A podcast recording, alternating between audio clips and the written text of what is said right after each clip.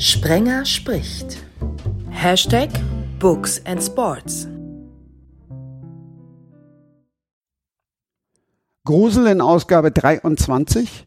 Geschichte in Books and Sports 24. Schön, dass ihr dabei seid und dabei bleibt, denn es lohnt sich mal wieder. Geschichte ist das eine, Geschichten sind das andere. Und davon haben wir heute einige. Der, der zwar für Geschichte steht in dieser Ausgabe, ist aber auch für eine der Geschichten zuständig, die es zu erzählen gibt. Ich sehe schon, er hat jetzt ganz große Fragezeichen in den Augen. Es ist sein erster Podcast. Hallo, Ralf Langroth. Hallo, ich grüße dich, Christian.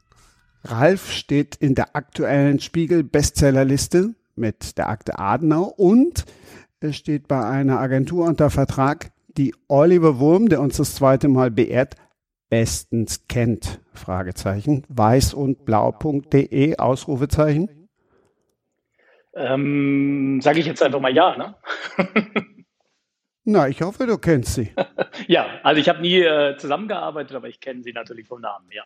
ja Hallo. Also ich bin nee, da auch nicht. Ich meine jetzt weiß und blau. Also die Geschichte dazu ist ja Uli Potowski, auch bekennender Vielleser, der schrieb mir, Mensch, Christian, kennst du das Buch Monschau von Steffen Kopetzky? Kannte ich nicht. Oliver, das kanntest du aber, Monschau. Das wiederum kenne ich. Der Autor hat bei mir mal genächtigt. Seitdem kenne ich ihn auch gut, weil ich seine Frau gut kenne aus früheren journalistischen Jahren, die wir zusammengearbeitet haben. Zwar nicht auf der gleichen Kostenstelle, aber doch im gleichen Verlag.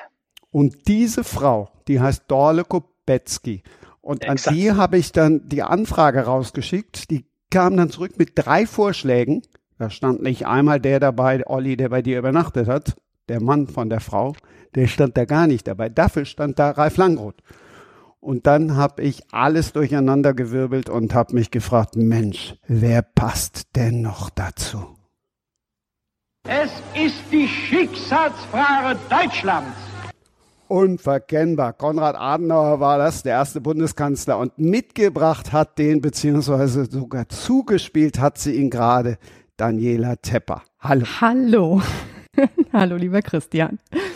Daniela, klär uns auf, wo du den Satz von Adenauer her hast und wieso du denn in der Lage bist, mal eben hier für diese Audio-Zuspielpremiere bei Sprenger spricht Hashtag Books and Sports zu sorgen. Ach, das war ganz einfach. Ich wusste ja, es geht heute auch um die Akte Adenauer und wir sprachen ja darüber, dass äh, das vielleicht auch ganz schön wäre, einen O-Ton oder zwei oder drei von äh, Konrad Adenauer in dem Podcast zu haben.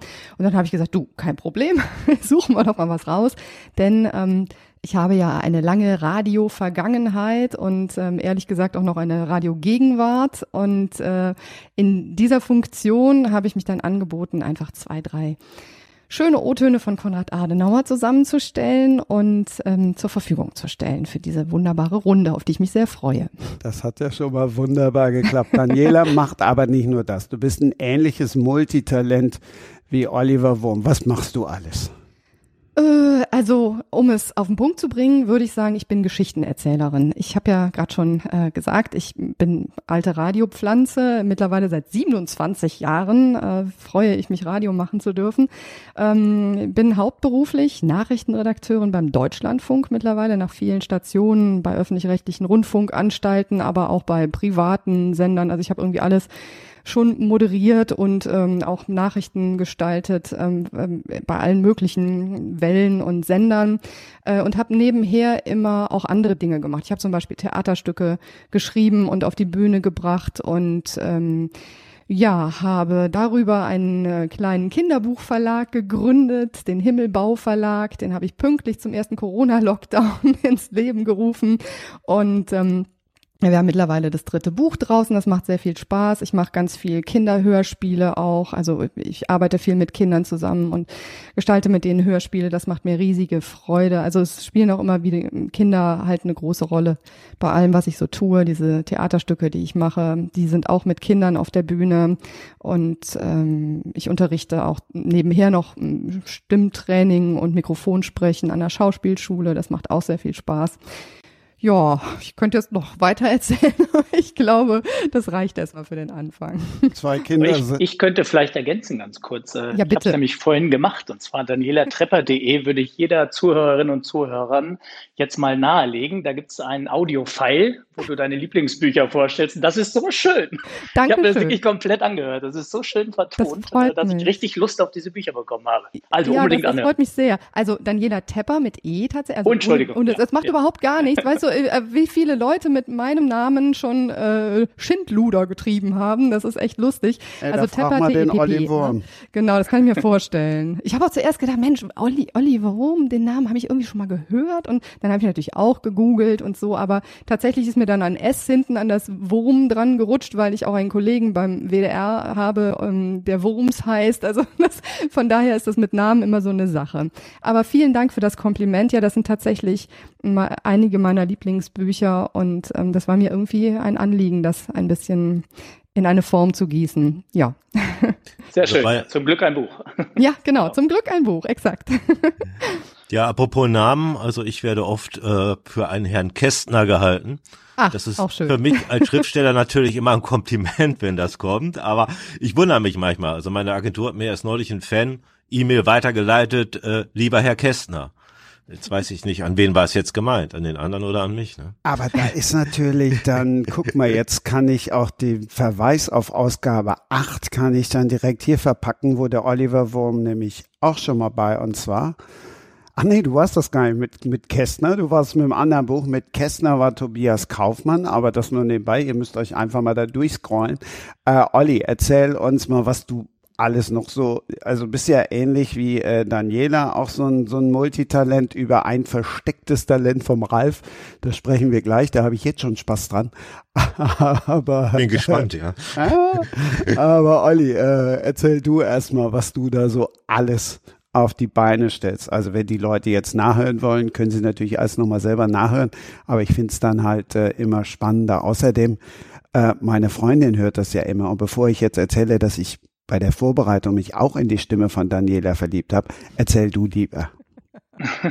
Ja, vielen Dank. Ähm, ja, man kann es eigentlich relativ leicht zusammenfassen, dass ich nach dem Sportstudium und jeweils fünf Jahren bei Springer, bei Sportbild und später in der Milchstraße bei der Zeitschrift Max danach mich selbstständig gemacht habe und seitdem eigentlich, sofern das möglich ist und in 99 Prozent der Fällen ist es mir bislang gelungen, nur noch Dinge mache, die mich selber begeistern, die mich selber so durchs Projekt tragen und man sagt ja mal, man geht, äh, man hat keine Arbeit mehr, wenn man jeden Tag gerne arbeitet.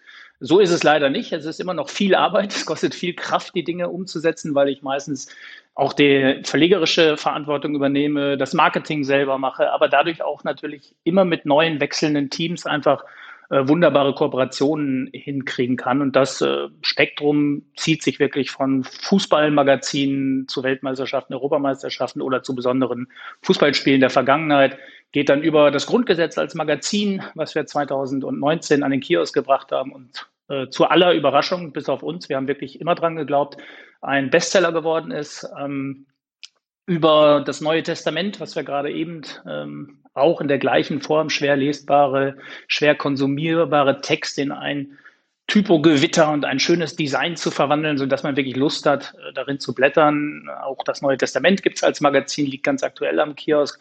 Und der Weg wird mich jetzt äh, auch in diesem Jahr noch zu Projekten führen. Da geht's von Gedichten bis hin zur Bundeskanzlerin. Ähm, Dinge, die mir so über den Weg laufen, Gedanken, die mir so in den Kopf kommen, versuche ich in Medienprodukte dann umzuwandeln. Meistens Print, aber nicht immer. Ach, dann an dieser Stelle dann mal passend der Hinweis, gibt ja noch diesen Ableger Media and Sports, da ist Olli dann auch zu Gast, da redet er dann irgendwann mal ausführlich über all diese Projekte. Ähm, was mir jetzt wieder passiert ist, ganz krass, ähm, also Autoren melden sich ja tatsächlich. Ach so, Daniela übrigens sind nur Bestseller-Autoren hier, ne? Und Autorinnen. Nee, ah, doch. Ja, also Christine Brandt, Ursula Poznanski, äh, Strobel, Winkelmann, Kliesch.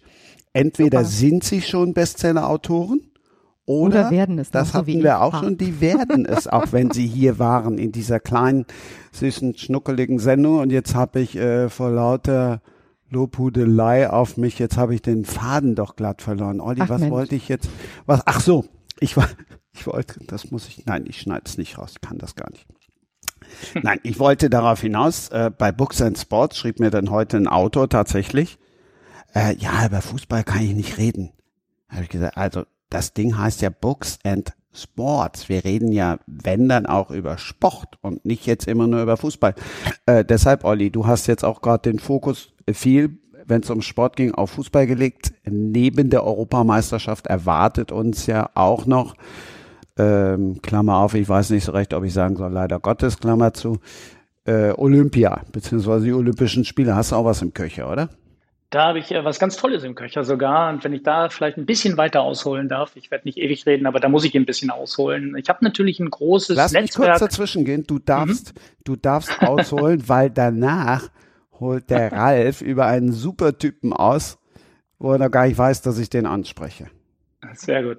Also ich ähm, verfüge natürlich über die vielen Jahre in diesem Job, äh, wo ich schon im Sport unterwegs bin, ähm, auch über ein großes Netzwerk abseits des Fußballs. Und ähm, die sind aber auch teilweise Leser meiner Fußballmagazine. Und einige, wirklich einige, nicht äh, ein Einzelner oder eine Einzelne, kamen auf mich zu vor ungefähr zwei, drei Jahren, zweieinhalb Jahren und sagten, kannst du nicht das, was du mit dem Fußball veranstaltest, nämlich so liebevolle, dramaturgisch äh, spannende, ähm, tolle Blättererlebnisse, Printmagazine, ähm, was du sonst bislang nur zum Fußball machst, mal zu den Olympischen Spielen machen, weil diese Sportlerinnen und Sportler, und das kenne ich noch aus meiner Zeit bei Max, wo ich selber ein Übeltäter dieser Sorte war, werden natürlich nur alle vier Jahre äh, kommen sie in den Fokus, treten sie auf die großen Bühnen. Dann ruft der Playboy an, ob die schönsten Frauen sich nicht ausziehen können. Dann wollen die Spiegelleute vielleicht eine Hintergrundgeschichte machen vom, von dem, vom Trainingsvorbereitung. Dann äh, kommt für kurze Zeit das Scheinwerfer des Fernsehens und danach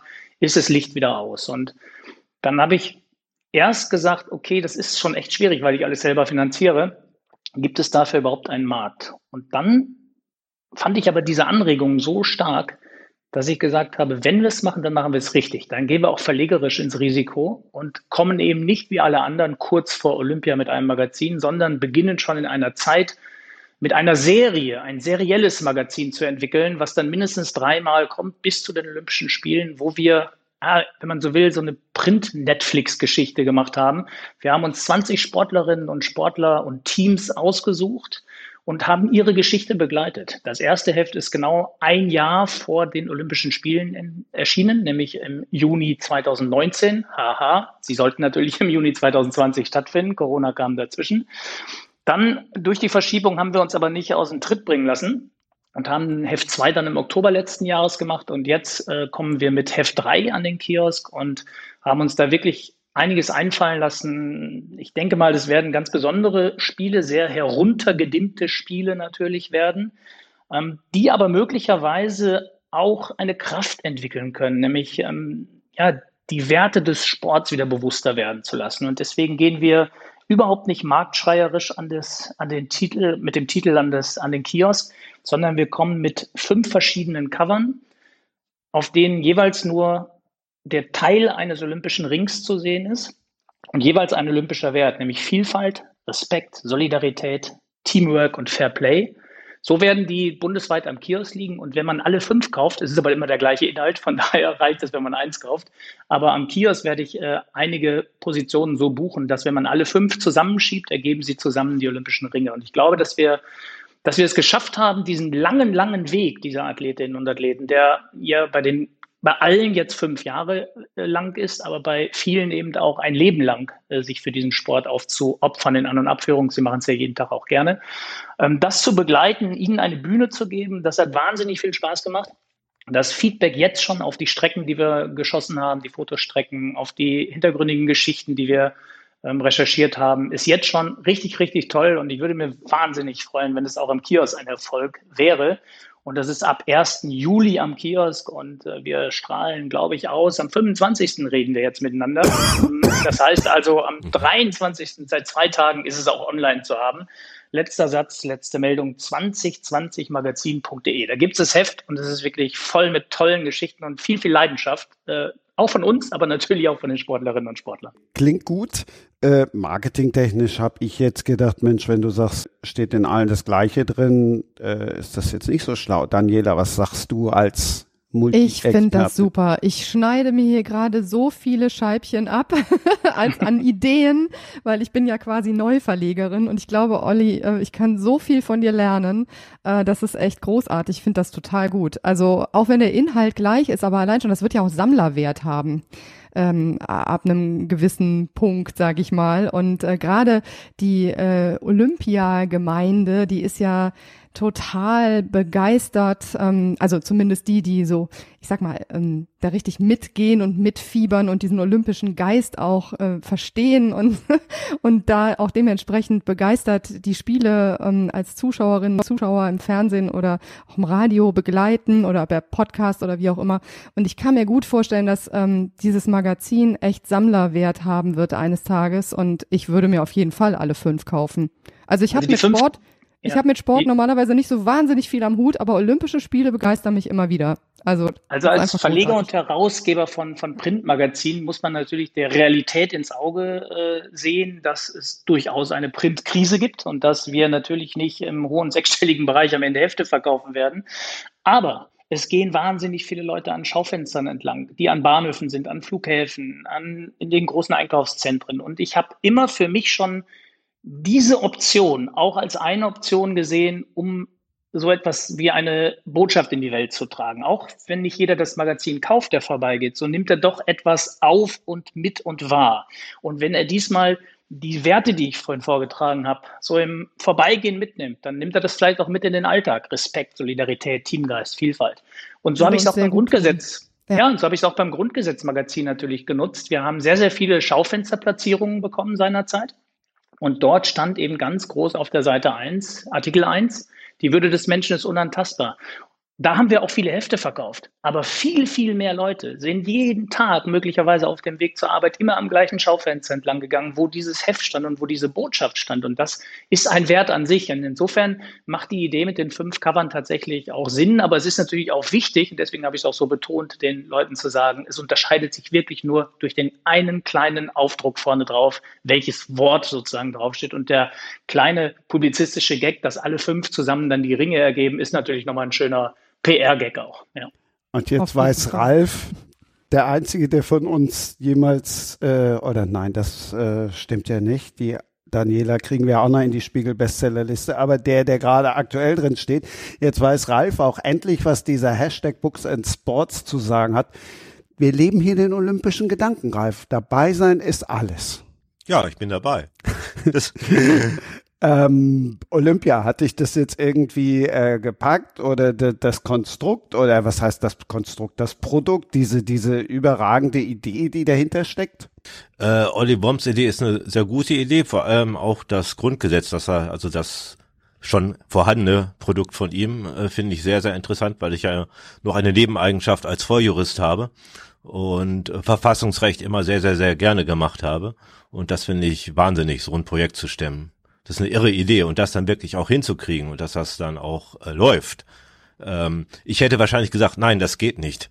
Das lesen nur Jurastudenten, ja, also äh, klasse, Respekt. Ja, und vor allen Dingen war das Argument natürlich, gibt's doch überall kostenlos zum Download, gibt's doch überall äh, kostenlos zu bestellen bei der Bundeszentrale für politische Bildung. Ja, Dort oder so, genau. Ja, genau, aber dort habe ich es ja eben auch bestellt, weil ich mal wieder darin lesen wollte und bin halt eingeschlafen, mehr oder weniger. Also mir taten die Augen nach zehn Minuten weh und ich habe gesehen, man muss so eine, so einem Text einfach im Jahr 2019 war es da, eine andere Bühne geben, wenn die Möglichkeiten da sind. Und äh, Magazingestaltung, das können wir, mein Designer-Kollege Andreas Volleritsch und ich.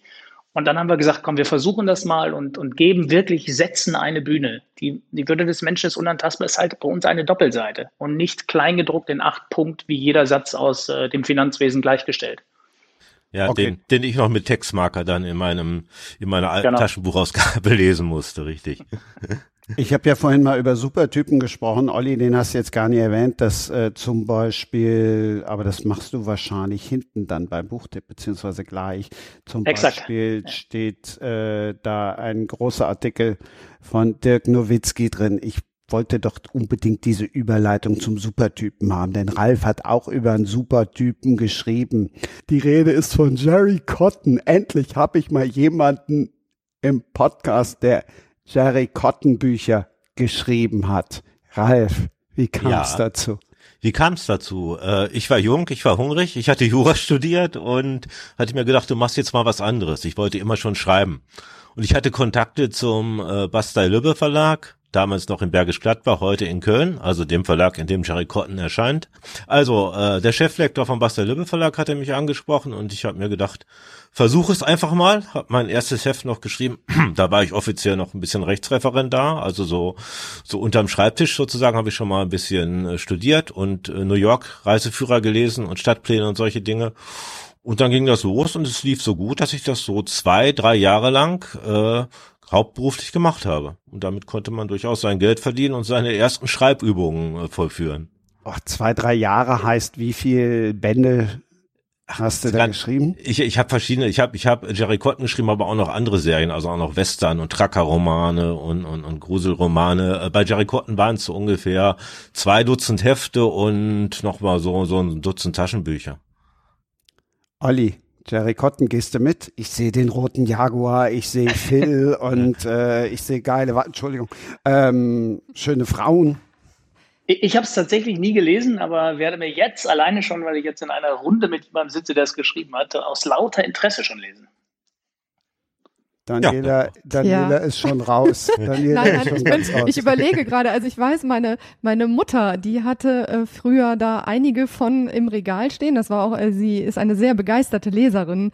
Äh, und ähm, ich habe mich da irgendwie immer drum gedrückt. Ich weiß nicht warum. Ich habe eigentlich alles äh, gelesen und weggelesen, was mir in die Finger kam.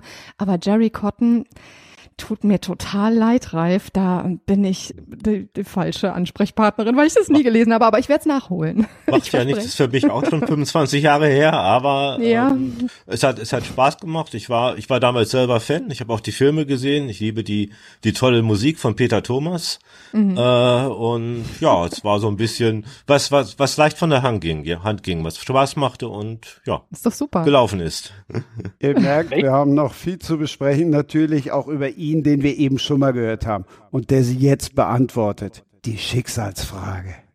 Es ist die Schicksalsfrage Deutschlands. Wir stehen vor der Wahl zwischen Sklaverei und Freiheit. Wir wählen die Freiheit.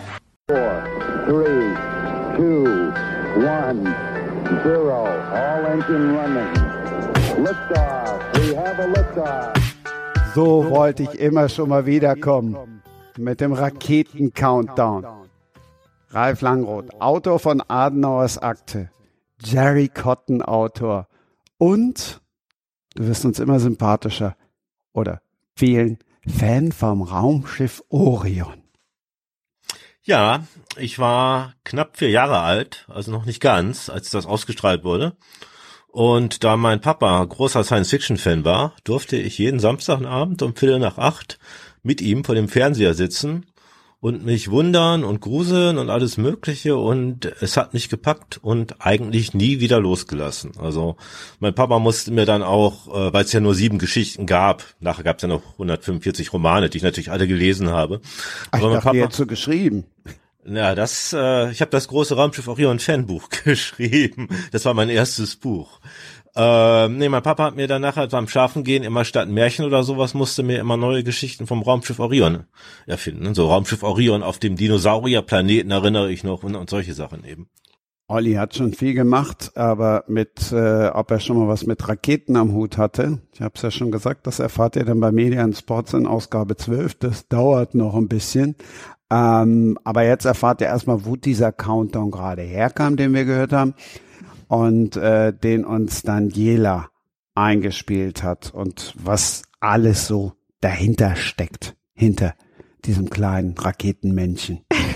Ja, also ich bin übrigens äh, ein ganz großer Fan auch von Science-Fiction-Serien, äh, die mit dem Weltall zu tun haben, aller Art. Also ich mag zum Beispiel Star Trek und Star Wars. Also das ist ja ähm, eigentlich eher selten. Das ist wie, keine Ahnung, als wäre man gleichzeitig Fan von Bayern München und dem ersten FC Köln oder so. Also sage ich jetzt mal als Fußball-Nicht-Kennerin.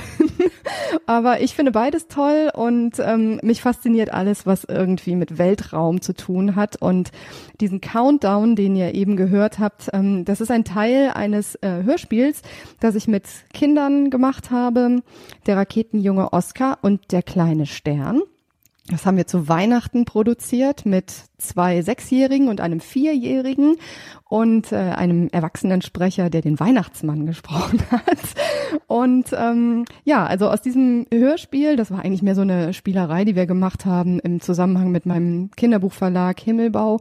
Ähm, da gab es eine Podcast-Reihe ähm, in, in, in der Adventszeit und da ist eben auch dieses Hörspiel entstanden. Und aus diesem Hörspiel heraus haben wir beschlossen, wir werden ein Buch draus machen und fassen das ein bisschen weiter. Ich habe dann angefangen zu recherchieren, habe überlegt, wo könnte denn der Raketenjunge Oscar, der mit seinem Opa eine tolle Rakete gebaut hat, mit der er halt in der Weltgeschichte rumfliegen kann, wo könnte der denn so hinfliegen? Und dann ist mir äh, wie durch ein Wunder eine Geschichte vor die Füße gefallen, ähm, dass es nämlich in unserem Sonnensystem einen neunten Planeten wohl gibt, der wahrscheinlich in diesem Jahr entdeckt wird der, ähm, also äh, Pluto war ja mal der neunte Planet, der ist aber, ich glaube 2006 war das, degradiert worden zu einem Zwergplaneten. Seitdem hat unser Sonnensystem nur noch acht Planeten. Und äh, dieser neunte Planet, der ist aber wohl der muss existent sein, weil viele hm, Phänomene in unserem Sonnensystem nicht anders erklärbar sind. Und dieser Planet ist deswegen nicht sichtbar, weil er einfach wahnsinnig lange braucht, um die Sonne zu umrunden und sich immer im Schatten von irgendeinem anderen Planeten befindet. Also das ist äh, total spannend, was dahinter steht. Also lassen wir den Raketenjungen Oscar aufbrechen, um diesen neunten Planeten zu finden. Das ist unser nächstes Buchprojekt. Ähm, ursprünglich war das geplant für dieses Jahr, aber ehrlich gesagt äh, habe ich ein bisschen unterschätzt, was alles so dahinter steht, wenn man einen Verlag gründet. Nämlich, dass es nicht damit getan ist, schöne Bücher in die Welt zu setzen, sondern der Welt auch zu erzählen, dass man schöne Bücher in die Welt gesetzt hat. Und das ist wahnsinnig viel Arbeit und marketingtechnisch. Ähm, bin ich nicht mehr ganz alleine ähm, im weiten hm, Himmelbau-Universum, sondern wir sind mittlerweile sechs Frauen im Alter zwischen 23 und 58, die halt in verschiedenen Lebensphasen stecken, äh, Kinder verschiedenen Alters oder noch keine Kinder haben oder schon Enkelkinder haben und äh, einfach viel Spaß daran haben, Kinderbücher mit mir zu gestalten und auf, die, auf den Weg zu bringen ja, und ähm, wir haben halt beschlossen, wir machen jetzt das, was wir schon haben an Büchern, vernünftig und bringen das nochmal anders auch an den Mann und an die Frau und an den großen und an den kleinen Leser und an viele Familien, die hoffentlich ein großes Herz haben für gut gemachte, nachhaltig produzierte Kinderbücher in Deutschland produziert, mit dem Blauen Engel ausgezeichnet. Entschuldigung, das ist der Werbeblock, habe ich schon erwähnt. Und ähm, wir haben halt drei Bücher gemacht bisher. Das dritte ist gerade frisch erschienen, heißt Die Kindergärtner und ähm, handelt von zwei Jungs, ähm, die auch so in dem Kindergartenalter sind, vier und sechs Jahre alt und die total gerne mit ihrer Oma abenteuerliche, fantasievolle Geschichten erleben im Garten und draußen. Und ähm, die gibt es tatsächlich, die beiden Jungs. Und es gibt auch die Oma, das ist allerdings tatsächlich auch die Uroma der beiden. Und wir haben die begleitet ein Jahr lang per Blog und Podcast und haben natürlich auch Audiomaterial gesammelt. Und äh, da ist jetzt letzten Endes dann ein Buch draus entstanden. Da steckt ganz viel Arbeit, ganz viel Herzblut drin, ganz viel Liebe und eigentlich eine Familiengeschichte über vier Generationen, die noch mit ein bisschen Mary Poppins mäßigem Zauber dekoriert ist, sozusagen. Und wenn ihr mögt, würde ich euch gerne mal einen Teil ähm, vorspielen aus der Gartensafari, die ähm, Felix und Mattes, so heißen die beiden Jungs, mit ihrer Oma im Garten erleben. Ähm, das ist ein Teil von unserem Podcast auch und äh, das würde ich gerne mal einspielen, wenn es recht ist.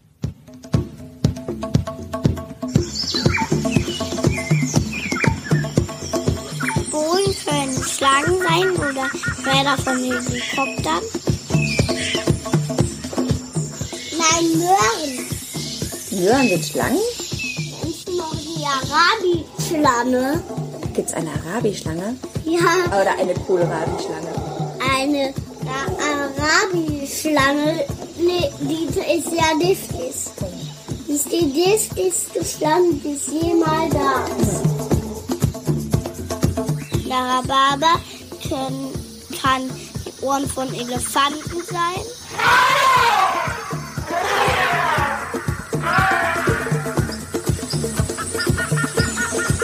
Die Himbeeren, die sind wie Schildkröten, der Panzer von Schildkröten.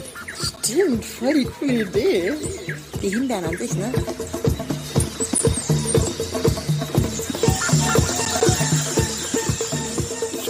die können. Ich kann Schlangen sein. Ja, also das ist nun mal ein kleines Beispiel dessen, wie wir im Himmelbau arbeiten mit Kindern. Also ich ähm, bin ja eine alte Radiofrau, habe ich ja jetzt schon mehrfach gesagt.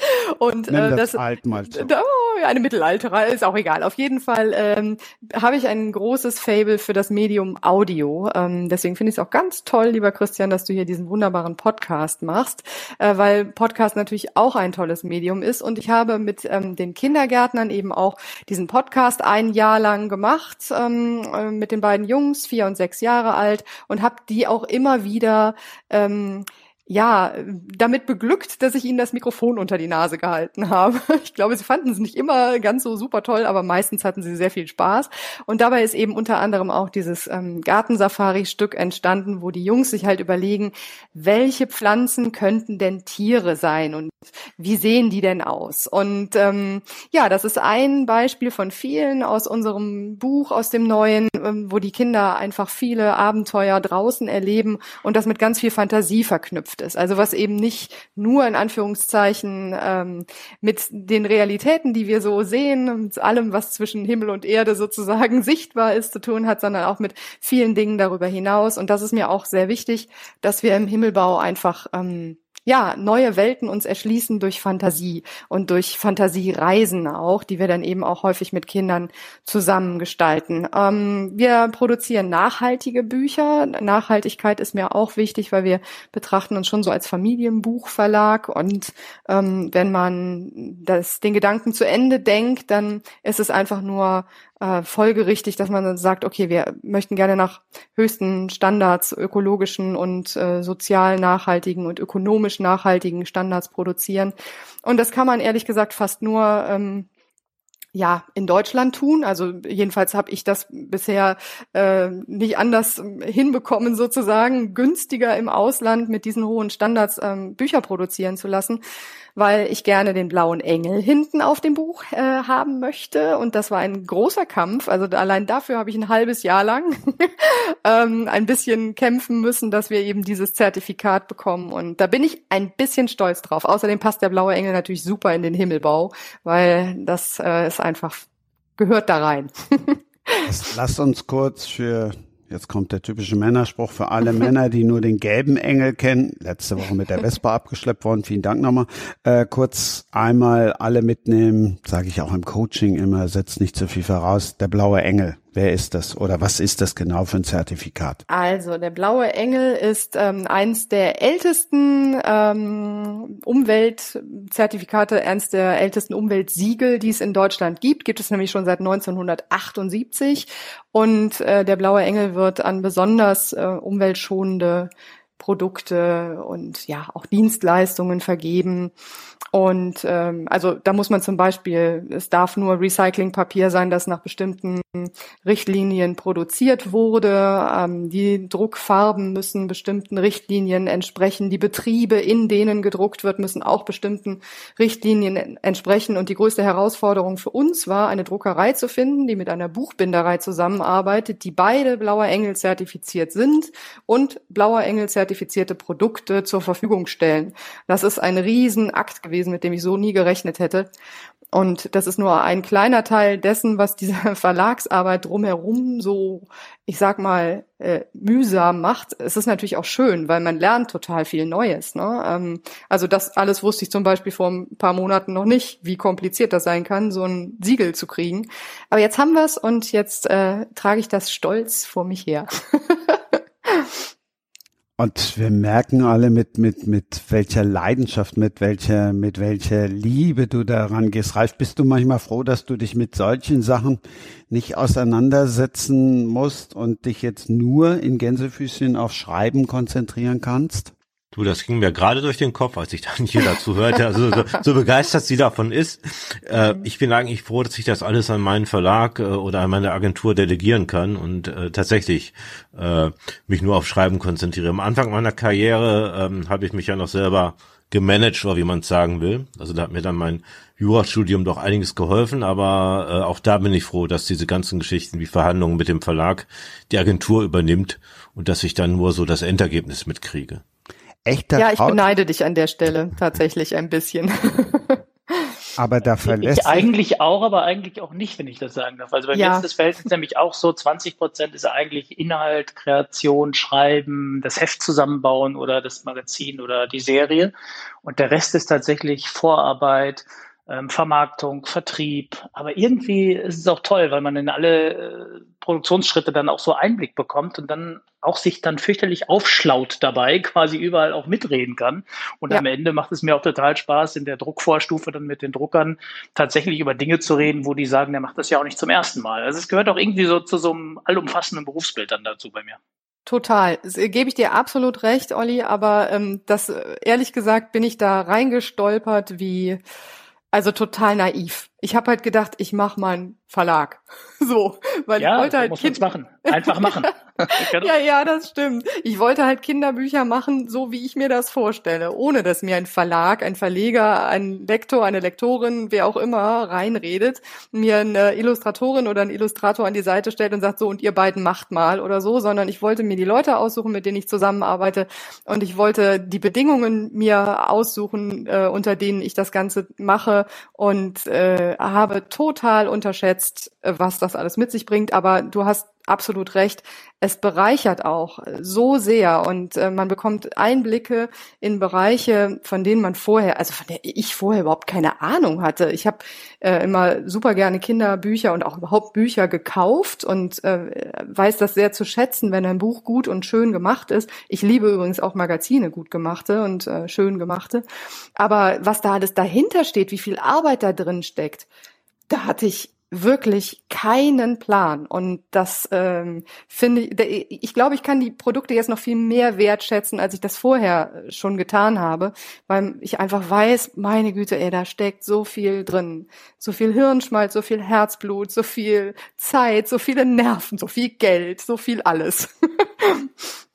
Genau, mhm. ja, so ist ich das. Ich bin auch da, also nicht, dass ihr jetzt denkt, ich wäre gegangen. Nein, nein, das ist ja, Komm wieder dazu, Christian, ist so schön mit dir. Aber ich habe gerade auch nur gedacht, so ging's mir ja auch. Ich wollte unbedingt, habe gedacht, Mensch, so komm, und dann machst du das hier mit Books and Sports und äh, ja, und dann sitzt du da und dann ruft er, ja, das kann, musst du so und musst du so und dann kaufst du dir ja und noch ein Interface und dann noch hier ein Headset.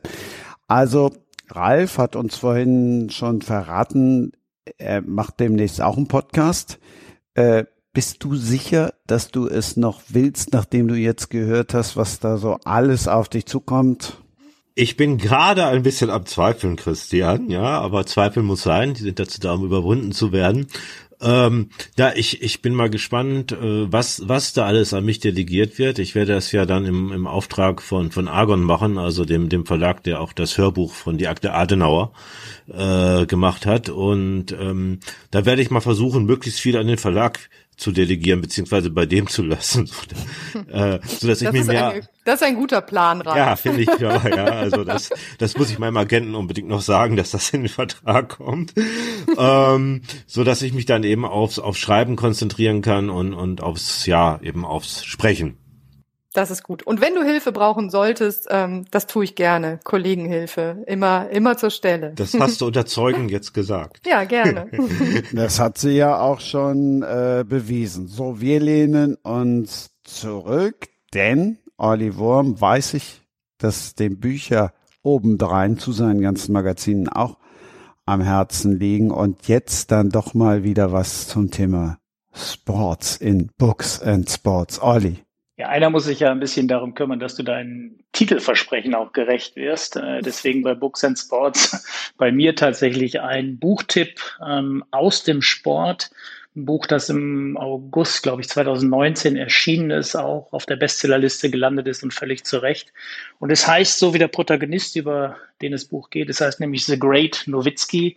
Und ich würde sagen, bei fast allen Sportlern würde ich das Great als äh, übertrieben ansehen, äh, bei Nowitzki nicht. Ähm, das Buch ist von dem Autor Thomas Pletzinger, aber eigentlich muss man sagen von dem Schriftsteller Thomas Pletzinger, der Nowitzki, ich glaube, über sieben Jahre lang begleitet hat. Begleitet hat, getroffen hat, beobachtet hat, im Umfeld recherchiert hat, Familie gesprochen hat, mit Gegnern gesprochen hat, äh, soweit ich weiß, mit Soziologen, mit Ökonomen, mit Künstlern. Also er hat wirklich versucht, diese, dieses Phänomen Dirk Nowitzki von allen Seiten zu beleuchten und, und hat das Ganze dann ich würde sagen, das ist so eine literarische Reportage, in die er das gepackt hat. Und es ist ein Buch, was mich gepackt hat. Also von der ersten bis zur letzten Zeile brillant geschrieben. Und ähm, ich weiß nicht, ob jeder der Zuhörerinnen und Zuhörer Dirk Nowitzki kennt.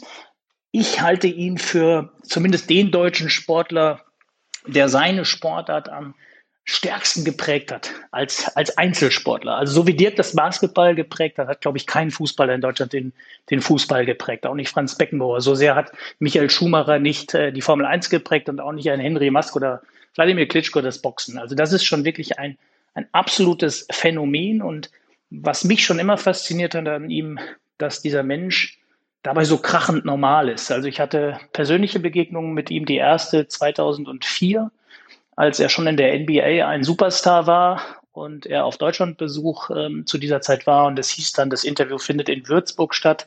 Kann sein, dass ich ein bisschen warten müsse. Er würde noch eine Trainingseinheit einlegen und man stellt sich dann einen NBA-Star vor in einer Halle mit Personenschutz und was weiß ich was alles. Und ich habe die Hallentür damals aufgemacht. Es war schon von außen wirklich eine sehr fast schon runtergekommene Halle. Und als ich die Tür aufmachte, waren so links zwei, drei Kinder, die unter dem linken Korb Korb äh, Basketball spielten und rechts war Dirk Nowitzki, der mit seinem Mentor und Trainer Holger Geschwindner wirklich nicht hundertmal, nicht 500 Mal, ich habe nicht mehr mitgezählt, immer wieder den gleichen Schuss probierte. So seinen Signature-Move, wie man so schön sagt im Sport, diesen äh, Flamingo. Ich ähm, versuche den zu beschreiben. Äh, dieser übergroße Dirk Nowitzki steht dann auf einem Bein, lässt sich quasi nach hinten fallen und sein Mentor hat genau diesen Winkel ausgerechnet, wo dieser Ball nicht mehr zu verteidigen ist, wo die Linie zum Korb frei ist.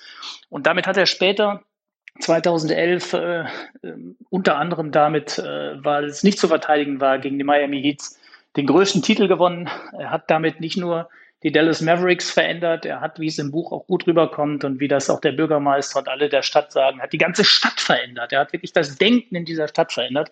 Und dieses Buch ist für mich ein, absolutes Highlight von dem, was ich jemals gelesen habe. Und ich glaube, das kann man auch lesen, wenn man sich gar nicht für Sport und äh, erst recht gar nicht für Basketball interessiert, weil es einfach eine Biografie eines unserer Besten ist, der auf dem ganzen Weg zum Superstar tatsächlich ein unfassbar cooler Typ geworden ist.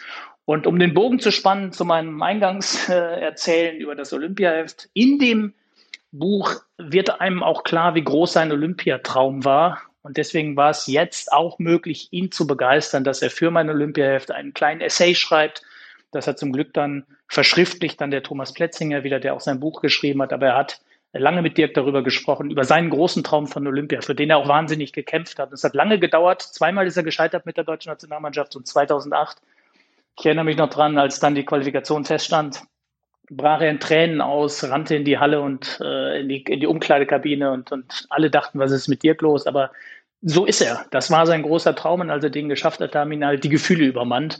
Und all das steht in dem Buch sehr dicht geschrieben drin. Und ich habe zum Glück jetzt dieses, diesen Ausschnitt aus dem Buch in mein Heft auch äh, überführen können und bin sehr, sehr stolz und glücklich, dass Dirk Nowitzki dieses Olympiaheft jetzt eröffnet. Und ich glaube, auch wenn es andere Spiele werden, dass er trotzdem denen, die jetzt im Team Deutschland äh, nach Tokio fahren, dass er denen genau das mitbringt, was man als Sportler braucht, nämlich diese große, dieses große Herzblut, diesen großen sportlichen Ehrgeiz, aber auch diese, dieses Momentum, dass man Dinge auch genießen muss im Sport, wenn man so lange dafür gearbeitet hat. Und so heißt dann auch die Überschrift, äh, versucht es zu genießen. Also ich würde sagen, erstmal The Great Nowitzki lesen und danach dann das Olympiaheft kaufen der Momente genießen kann, der anfassbar ist, der ein Vorbild ist, ist der das auch, über den wir gleich sprechen? Die Teilung Deutschlands wird eines Tages, das ist unsere feste Überzeugung, wieder verschwinden. Wir hoffen, dass dann der Wiedervereinigung mit unseren Brüdern und Schwestern in der Ostzone und in Berlin nichts mehr im Wege steht. Konrad Adenauer, Deutschlands erster Bundeskanzler, also tatsächlich auch ein Visionär. Das war mir überhaupt nicht bewusst. Daniela Tepper, Autorin, Verlegerin, Sprecherin und in Köln lebend. Was verbindest du mit Konrad Adenauer? Ja, natürlich verbinde ich mit Konrad Adenauer, dass er ja ein Rheinländer war und zwar durch und durch und äh, eine äh, absolut prägende Figur. Ähm, der Nachkriegsgeschichte. Und äh, ich bin muss ich ehrlich zugeben, ähm, jetzt nicht so super firm in der Geschichte Konrad Adenauers, aber ähm, er ist einfach eine Leitfigur ähm, auch ja des dann moderner und moderner werdenden Deutschlands geworden und der Befreiung auch ähm, aus dem Nazi-Regime und allen Zwängen und äh, allen auch Repressalien dieser Zeit. Das ist so das, was für mich Konrad Adenauer ähm, bedeutet. Oliver, bevor uns Ralf Langroth dann seinen Bestseller Die Akte Adenauer vorstellt, du hast ja, wir haben vorhin schon drüber gesprochen, tatsächlich auch ein Buch von Adenauer rausgebracht. Genau, ja. Das Grundgesetz, ja, was er da nicht geschrieben hat, aber was er natürlich maßgeblich äh, mit geprägt hat, indem er den Parlamentarischen Rat geleitet hat, der ja aus 65 stimmberechtigte Abgeordnete waren es, glaube ich, äh, darunter vier Frauen, die das Grundgesetz erarbeitet haben und ähm, für mich äh, auch im Nachhinein auch sprachlich eine Meisterleistung, also gedanklich sowieso das ganze Konstrukt. Ähm, äh, ja, bis heute ähm, im Prinzip äh, die Regeln unseres gesellschaftlichen äh, Zusammenlebens und um den O-Ton nochmal aufzunehmen. Deswegen heißt es ja Grundgesetz, weil man diesen Gedanken natürlich von Anfang an auch im Kopf hatte und deswegen dem Ganzen zu Beginn noch keinen Verfassungsstatus geben wollte. Aber dann war das Wort Grundgesetz am Ende auch für alle so überzeugend, dass es dann auch, obwohl es dann einen Verfassungsrang natürlich heute hat, ähm, dann Grundgesetz geblieben ist. Jetzt wird der Jurist mir hoffentlich nicht allzu arg widersprechen in der Runde. Das war jetzt laienhaft zusammengefasst. Ja, alles sehr gut. Besser weiß ich es auch nicht mehr. Weil du das nicht besser wusstest oder wie bist du auf Adenauer gekommen? Äh, ich bin auf Adenauer gekommen, weil mich ganz stark die äh, die frühe Nachkriegszeit interessiert hat, so ein bisschen die Zeit als als meine Eltern sozusagen, ich sage das jetzt mal ein bisschen großspurig, mit dabei waren, dieses Land aufzubauen. Also das, das waren junge Leute und mein Vater war Vertriebener und dann äh, wurde eine Familie aufgebaut, da wurden Häuser gebaut äh, von Leuten, die, die heutzutage vielleicht niemals einen Bankkredit kriegen würden und mit geringen Mitteln. Und ich fand das eine total spannende Zeit. Und äh, dann fiel mir auf, dass diese Zeit zwar äh, auf dem Buchmarkt schon präsent ist, so in der, in der Art von Familiengeschichten, Familiensagas und so, aber dass in dem Bereich Thriller äh, Krimi da noch so, so, so, so ein großes Nichts, so eine große Leere war. Und dann habe ich mich näher mit der Figur beschäftigt und so kam ich letztlich auf die Akte Adenauer. Also ich bin noch nicht ganz durch mit den 400 Seiten. Wenn ich sage, ich bin da, wo sie ins Krankenhaus kommt, die Protagonistin, dann spoiler ich nicht so viel. Ralf, also nimm jetzt nicht alles vorweg. Das ist ja immer die große Kunst für Autoren, uns jetzt ein Buch ja dazu bringen, ohne jetzt äh, komplett zu spoilern. Ja, in der Tat, denn äh, gerade bei Thrillern kommt es natürlich auch ein bisschen aufs Ende an. Ähm, also erzähle ich vielleicht mal über den oder über die beiden Protagonisten ganz einfach so ein bisschen, wo die herkommen und was sie so erleben. Ähm, äh, was der, die vor allen Dingen erleben, also äh, das, das, die Parts habe ich alle schon gelesen, wo die sich im Bett wälzen. Nur mal so. Ne? Wenn jetzt also einer jetzt, denkt, Adenauer ist jetzt irgendwie so ganz dröge und so, uh, uh. Ja, es geht ja, es geht, es geht ja jetzt nicht um das Privatleben jetzt unbedingt von Herrn Adenauer, sondern du sprichst jetzt gerade von Philipp Gerber und Eva Herden, den beiden Hauptfiguren meines Romans. Also Philipp Gerber ist ein äh, eigentlich ein Deutscher, der äh, kurz vor Ausbruch des Zweiten Weltkriegs noch mit seiner Familie, also seinen Eltern und seinen Geschwistern, in die USA emigriert ist und nach Europa zurückkommt als äh, Soldat des Soldat und äh, Mitglied des amerikanischen Militärgeheimdienstes, des CIC. Erst in meinem Roman, das darf man sagen, da steht am Anfang auch einer derjenigen Geheimdienstoffiziere, die Adenauer wieder aus der äh, Versenkung zurückholen, weil er auf der Liste der wichtigen Persönlichkeiten für den Wiederaufbau Deutschlands steht. Und äh, darf ich da einmal kurz unterbrechen, ja. weil das steht ja tatsächlich im Prolog, ist super eindrucksvoll äh, beschrieben, ist dann auch äh, toll eingesprochen. weil das gibt's ja auch als Hörbuch und ich habe schon oft genug gesagt, ich, äh, ich, ich ich liebe Hörbücher in, in diesem Mix.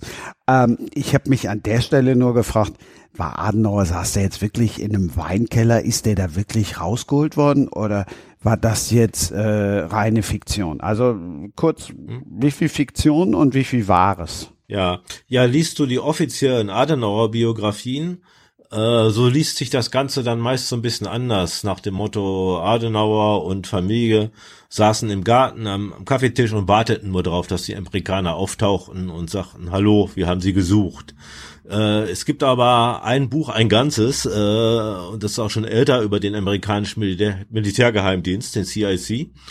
Und äh, da wird ein äh, CIC-Offizier Offizier, äh, zitiert, der Adenauer tatsächlich, also historisch, aufgespürt Und nach seiner Erzählung ist die Sache so gewesen, dass sie in diesem eigentlichen Weinkeller, der dann äh, in einen Luftschutzkeller umgebaut worden war, saßen und mehr oder weniger regelrecht da herausgeholt werden mussten, weil äh, Adenauer, so wird's da geschildert und so schildere ich es auch in meinem Roman, äh, am Anfang gar nicht so sehr interessiert war, wieder ins Licht der Öffentlichkeit zu treten. Es war noch Zweiter Weltkrieg, die Nazis waren noch an der Macht.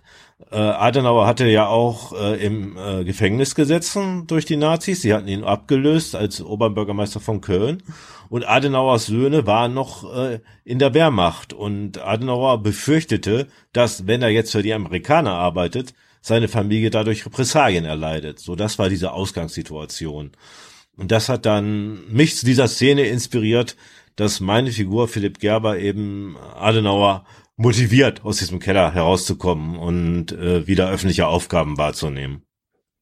War jetzt ein bisschen viel auf einmal wahrscheinlich. Ich war gemutet und hatte mich entspannt zurückgelehnt, weil ich mich auf die Fortsetzung gefreut habe, so wie ich äh, die letzte Nacht schon viel zu wenig geschlafen habe.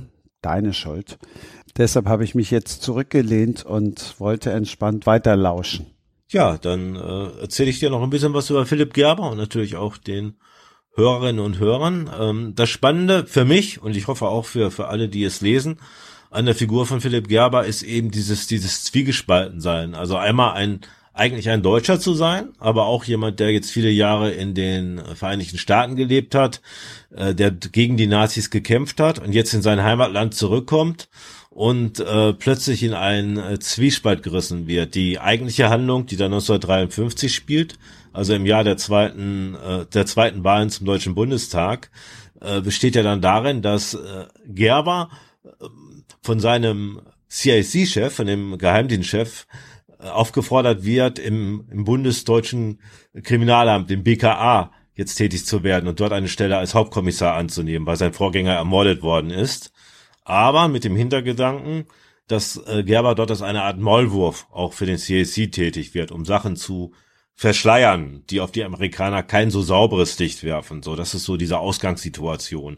Und dadurch wird, werden jetzt in Gerber zwei Seiten geweckt. Einerseits seine Treue zu dem Land, das ihn im Zweiten Weltkrieg aufgenommen hat, aber andererseits dann auch wieder seine Loyalität der deutschen Seite gegenüber und auch Adenauer gegenüber, den er im Laufe dieser Handlung wieder trifft und äh, zu dem er so eine Art persönliches Verhältnis aufbaut. Das ist für mich so ein bisschen diese, diese Grundspannung auch in dieser Figur, Philipp Gerber.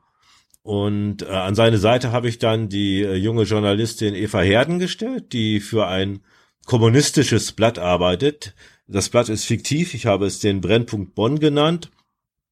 Und dadurch hatte ich jetzt auch die Möglichkeit, die Gegenseite zu Adenauers Politik ein bisschen zu beleuchten. Also Adenauer mit seiner Westanbindung, dem Kurs, äh, die Bundesrepublik Deutschland äh, zu einem, ich sage mal, äh, vollwertigen Partner der Westalliierten zu machen äh, im Gegensatz jetzt zu der eher kommunistischen Variante, die von, von Eva Herden vertreten wird, die sagt, äh, der Krieg war so schlimm und es darf nie wieder einen Konflikt geben und kein, kein Ost-West-Konflikt und alles muss getan werden, um jetzt gegen Adenauer zu steuern. Und durch diese beiden Figuren, die ja, wie du schon gesagt hast, dann auch persönlich zueinander finden, konnte ich diesen Konflikt wunderbar darstellen. Wir haben ziemlich schnell zusammengefunden. Das war das Einzige, wo ich irritiert war, wie schnell das damals ging. Ja, ähm, das könnte ich natürlich groß was erzählen von äh, Männermangel oder solchen Dingen durch den Krieg, den es ja auch gab. Darf man nicht, äh, darf man nicht übersehen. Aber wenn du erst am Anfang der Krankenhausgeschichte bist, wirst du feststellen, dass es noch eine Wendung in dem Verhältnis der beiden geben wird, die jetzt sehr schnell kommen wird. Ich habe ja nicht gesagt, bei welchem Krankenhausbesuch ich bin. Ich, das ich hoffe, ich ja, und äh, deshalb, ich habe ja schon gesagt, ähm, ähm, ich habe mir schon die Nacht um die Ohren geschlagen. Also ich bin schon ein gutes Stück, gutes Stück weiter. wenn, wenn du beim ersten Krankenhausbesuch Eva Herdens wärst, dann hättest du noch nicht gewusst, dass die beiden im Bett landen. Also musste beim zweiten sein und dann kommt ja dann eine Szene, die ich jetzt mal nicht weiter schildere, um jetzt die Spannung nicht vorwegzunehmen, die dann nochmal so einen Keil treiben wird zwischen äh, Eva und Philipp. Und damit wird dann, sind dann die Karten zwischen den beiden nochmal neu gemischt. Okay, jetzt, ich muss jetzt sofort aufhören. Also schön, dass ihr dabei wart. Ich muss mich jetzt wieder verabschieden. Ich muss jetzt weiterlesen. Ähm, also, mich hat tatsächlich der Kollege Thomas Hennecke angerufen. Der war auch schon mal Gast und schrieb dann, boah, kennst du das Buch? Das musst du unbedingt lesen. Hat mir erzählt, dass ihn selber jetzt zum Beispiel äh, Babylon überhaupt nicht angefixt hat und sagte auch, mich, eigentlich interessiert mich sowas nicht. Mich, ganz ehrlich, das war jetzt tatsächlich mein erstes Buch aus dieser Zeit, was äh, ich gelesen habe und was mich total angefixt hat. Ich konnte es nicht, konnte es nicht auf, auf Seite legen. Das hat jetzt mit der Zeit, natürlich mit der Zeit dann zu tun, aber primär hat es natürlich mit dem zu tun, der es geschrieben hat. Also heute gibt es auch keinen Buchtipp von mir. Das ist mein Buchtipp, weil mich hast du total geflasht damit. Also, und wie gesagt, ich, ich bin jetzt wir sind ja ein Jahrgang, können wir ja sagen. Ähm, mich hat das irgendwie jetzt nie so, ja, Adenauer kannte ich und dann diesen rheinischen Singsang und dann gedacht, okay, aber ich hätte jetzt nie gedacht, dass da so eine spannende Geschichte hintersteckt. Das freut mich, dass ich dich geflasht habe und ja, das, ich gestehe es, das war meine böse Absicht. Äh, ähm, Bücher zu schreiben, die die Leute beiseite legen leicht, ist ähm, kann man auch machen, aber ist natürlich dann im Thriller-Genre nicht so angesagt. Von daher war ich froh, sowohl ein interessantes Thema eben mit Adenauer und auch andere noch zeithistorischen Personen zu finden. Aber ich habe mich dann eben auch bemüht, das in eine Form zu gießen, die dann eben einfach spannend ist für die Leute. Hat's euch beide jetzt gepackt?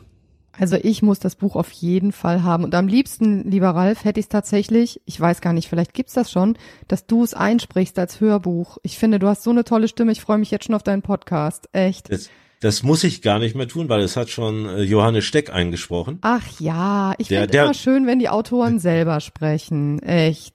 So, ja, sag ich, jetzt mal. Dann muss ich ja wieder einen Sprecherlehrgang machen. Na du, äh, das finde also das, das finde ich ja gar nicht. Ich finde, du hast eine sehr angenehme Sprechstimme und ich würde das gerne von dir hören. Aber das nur am Rande und ich werde mir das Buch auf jeden Fall zulegen. Es klingt super spannend. Also morgen gehe ich direkt zu meiner Buchhändlerin hier um die Ecke, ne, kauf lokal und so. Ja, sehr gut. Werde das bestellen. Wenn sie es nicht vorrätig hat, ist gut sortiert. Also kann mir gut vorstellen, dass es da liegt.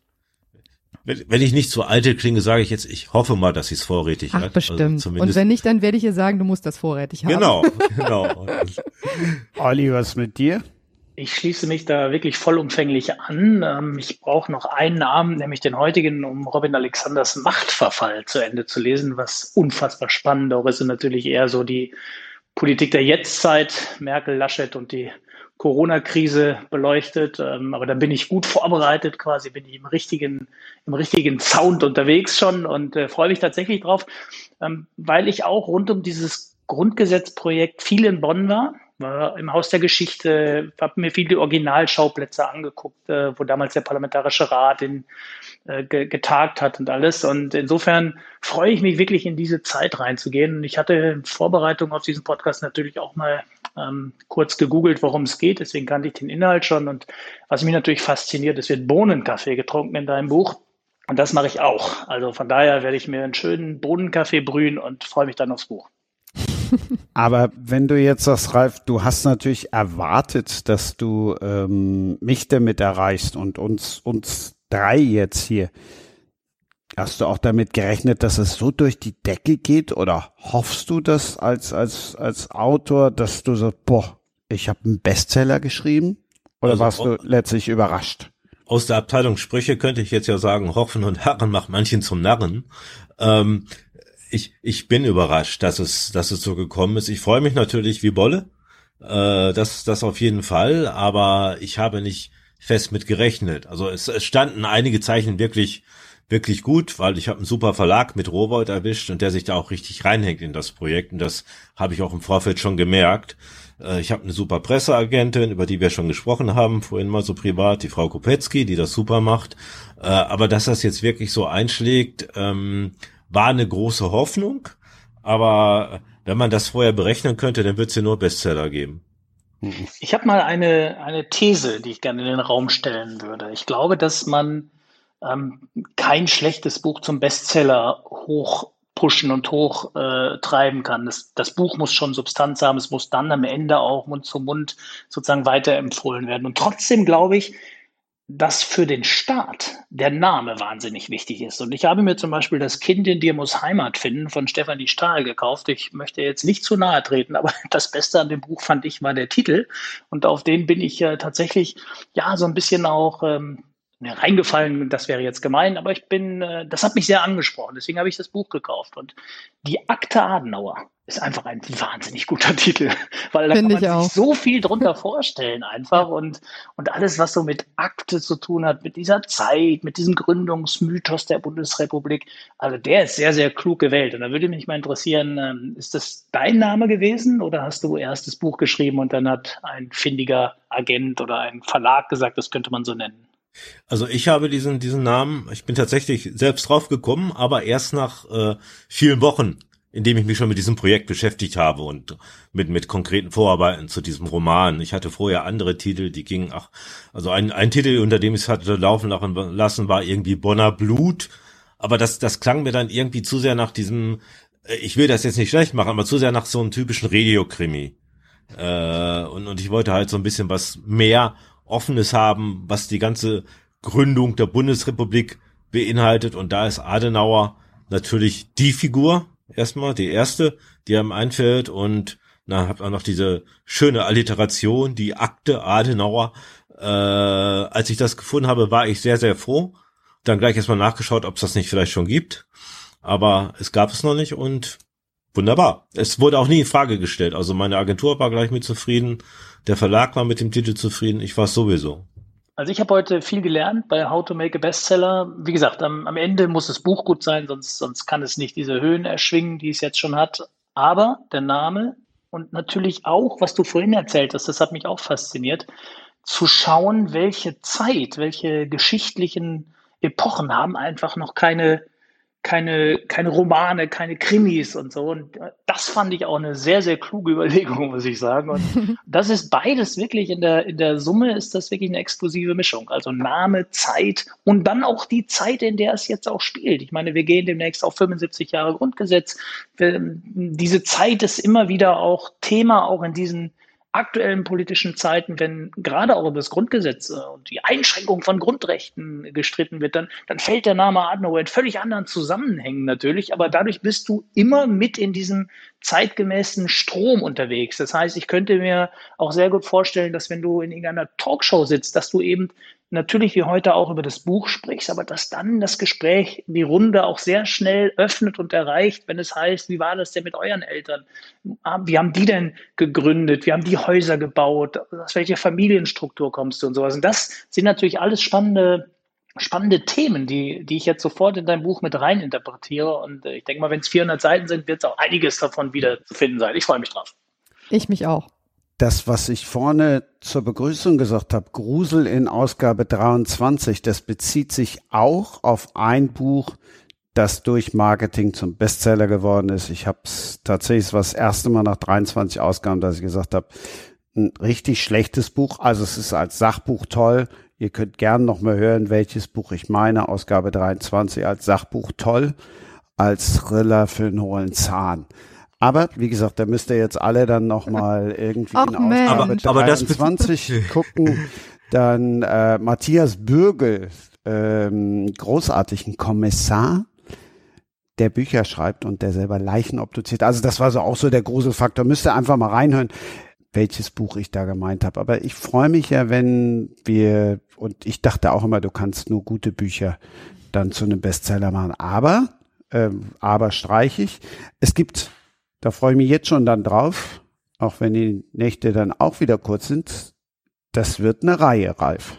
Es wird eine Reihe, ich kann es ruhig schon verraten, weil wenn man, wenn man zumindest beim, beim Audiobook, das ist ja jetzt nur als Download, weiß ich es nicht, aber bei der Printausgabe des Buches wenn man dann in die Umschlagklappe guckt, da wird schon der zweite Band vorgestellt. Der bei soll Amazon ist schon der zweite Band zu sehen. Richtig, bei Amazon und auch auf der Rowold-Seite. Also Rowold ist der Verlag, in dem die Akte Adenauer erschienen ist. Echt? Das Hast Buch- du noch gar nicht gesagt. Fällt mir gerade Das auf. ist der Rowold Verlag. Ja, ja, ja. Der, äh, der ja selber ein, ein Verlag ist aus der, sozusagen aus der Gründungszeit der Bundesrepublik Deutschland, gerade mit seinem Rowold gab es schon länger, aber dieser Taschenbuchimprint, Ro, Ro, Ro, Rowolds Rotationsromane, war ja eine Geschichte, die dann in den Ende 40er und 50er Jahren gekommen ist. Also das, das Buch als äh, günstig, um nicht zu sagen billig hergestelltes Produkt auch für die Massen, die wenig Geld in der Tasche haben. Das, das war eine Geschichte, die, die Rowold mit Rororo, jetzt Danke, die dass du mir das endlich mal erklärt hast, wofür Rororo steht. Ich bin Ja. dir sehr dankbar. Ich habe mich das immer. Rotationsromane, ja, ja. Vor allem Die- Rotationsroman. Was heißt das denn, dass man die immer weitergibt oder Ja, was? mit diesem Wahrscheinlich, ne? Rotationsdruckverfahren. Jetzt ich bin kein so, Drucktechniker. okay. Äh, Alles klar. Also es, es gab am Anfang wohl sogar noch welche, die, die, die wie so Tageszeitungen aufgemacht waren. Und dann wurde das diese diese richtigen Taschenbücher eben, die wir heute Ah, Okay.